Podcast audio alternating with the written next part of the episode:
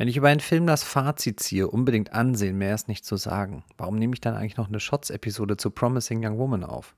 Das erfahrt ihr in unserer heutigen Shots-Episode der Flimmerkiste.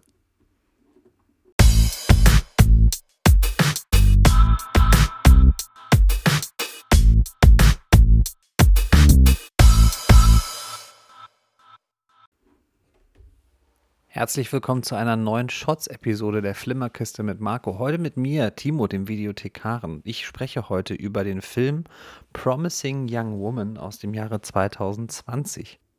Der Film startet am 19. August 2021 in unseren deutschen Kinos und die Hauptrolle bekleidet Carrie Mulligan. Die kennt ihr unter anderem aus dem Film Drive mit Ryan Gosling in den weiteren Nebenrollen haben wir Clancy Brown, Jennifer Coolidge und als bekannte männliche Gesichter sicherlich unter anderem Adam Brody aus der bekannten Serie OC California und der durch seine offenen Worte bei Netflix bekannte Bo Burnham ist auch dabei. Worum geht's in Promising Young Woman? Das ist ein Film, der auf den ersten Blick sehr schwer einzusortieren ist. Es geht um die 30-jährige Cassie.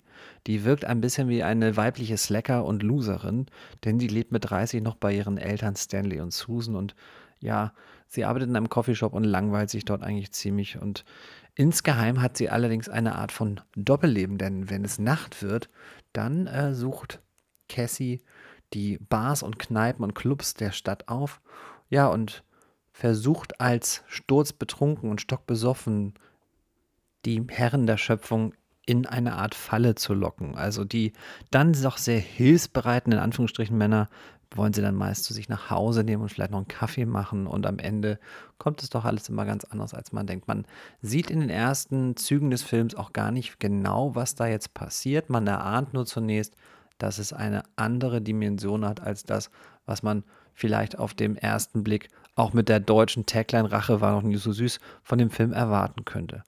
Warum finde ich Promising Young Woman so wahnsinnig fantastisch? Das liegt zum einen an der Hauptdarstellerin Carrie Mulligan, die ihre Rolle einfach wunderbar spielt.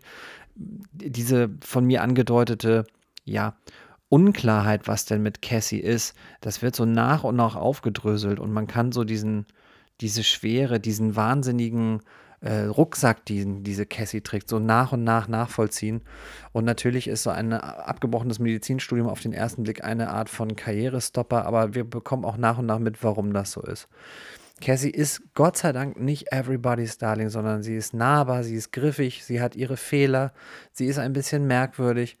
Ja, und das Drehbuch selber von Promising Young Woman ist sicherlich eines der mit Abstand besten, was in 2020 auf der Kinoleinwand oder auf die Kinoleinwand gebannt wurde.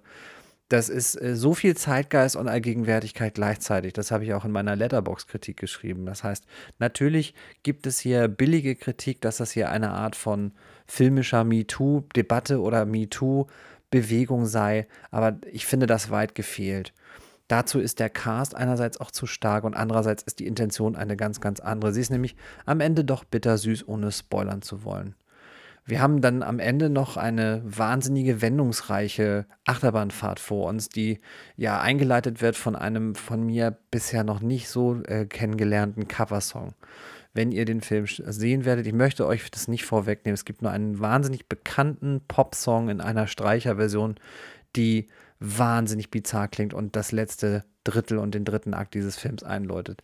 Der Film tut auch sicherlich streckenweise sehr, sehr weh ist sehr, sehr unangenehm, gerade für die Herren der Schöpfung, ist gleichzeitig unheimlich unterhaltsam, macht sehr, sehr viel Laune, hat eine Hauptfigur, die eben nicht ein strahlender oder eine strahlende Heldin ist, sondern sicherlich ihre Fehler hat und teilweise Methoden anwendet, die einem ganz schön schlucken lassen. Aber das Ende entschädigt für so vieles. Es ist ein Ende, darüber wird man sicherlich diskutieren müssen und äh, diskutiert werden, gerade hinsichtlich seiner ja, Art und Weise. Ich möchte hier, wie gesagt, nicht spoilern. Und ja, wenn ihr die Chance habt, Promising Young Woman im Kino zu schauen, dann bitte ich euch, das unbedingt zu tun, denn dieser Film hat es verdient, dass er ein breites Publikum bekommt ich kann nach wie vor nicht ganz nachvollziehen, warum in solchen Filmen Darstellerinnen wie Carrie Mulligan eine Art Lobeshymne oder eine Art von Lobesorkan erhalten und doch am Ende bei den Academy Awards so wahnsinnig chancenlos bleiben. Ich meine, wir haben es natürlich mit einer britischen Schauspielerin zu tun, die sicherlich auch schon andere Rollen gespielt hat und in, in Education vor knapp elf Jahren ja schon ihre erste, ihre erste Nominierung bekommen hat, aber ich verstehe es wirklich nicht. Es ist ganz, ganz schade, dass diese Performance ja so nicht gewürdigt wird, denn das ist, das muss ich nochmal sagen, ein wirklich ein Parcours-Ritt und ein Parcours-Ritt, den sie hier macht, Wahnsinn.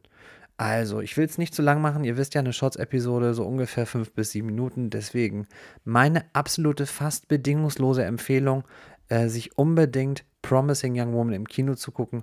Ich habe in meiner überschwänglichen, kurzen Letterbox-Review, die ihr dort abrufen könnt, unter der Videothek 9 von 10 gegeben, beziehungsweise 4,5 von 5 Punkten. Schaut euch Promising Young Woman an. Mehr kann ich eigentlich gar nicht sagen. Ansonsten war es das schon von meiner Seite aus. Solltet ihr Promising Young Woman gesehen haben, dann diskutiert doch gerne mit mir auf Instagram über das Handle at der Videothekar. Ich bin mittlerweile auch als Real Videothekar auf Twitter zu finden. Ich bin gespannt, wie ihr Promising Young Woman eingeschätzt und bewertet habt, nachdem ich, wie gesagt, sehr, sehr überschwänglich war. Wenn ihr uns allen, nämlich dem René, dem Marco als Chef und Host dieses Podcasts und mir einen Gefallen tut, dann abonniert und bewertet doch bitte unseren Podcast bei Apple Podcasts und bei Spotify, damit der Algorithmus das so ein bisschen nach oben spült. Denn wir selber, das habt ihr wahrscheinlich schon in unseren normalen und unseren Shots-Folgen gemerkt, wir sind nicht die absoluten filmwissenschaftlichen Experten, sondern wir machen das mit Herz und das ist unser liebstes Hobby, nämlich wenn wir im Kino diese Magie erleben. Deswegen ähm, freuen wir uns auch schon auf die nächste Episode in der regulären Form oder in einer Shots-Episode. Ich bedanke mich fürs Zuhören und bis zum nächsten Mal. Euer Videothekar. Tschüss, tschüss.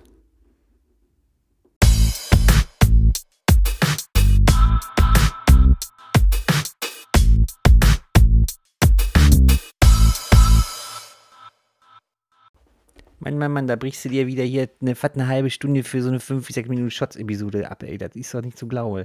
Was ist ja, da kannst du ja auch mal in der Videothek hin her, du kannst einfach nicht sprechen. Das muss einfach auch mal, auch mal festhalten. Oh. Das läuft ja noch, das Band. Verdammt. Tschüss.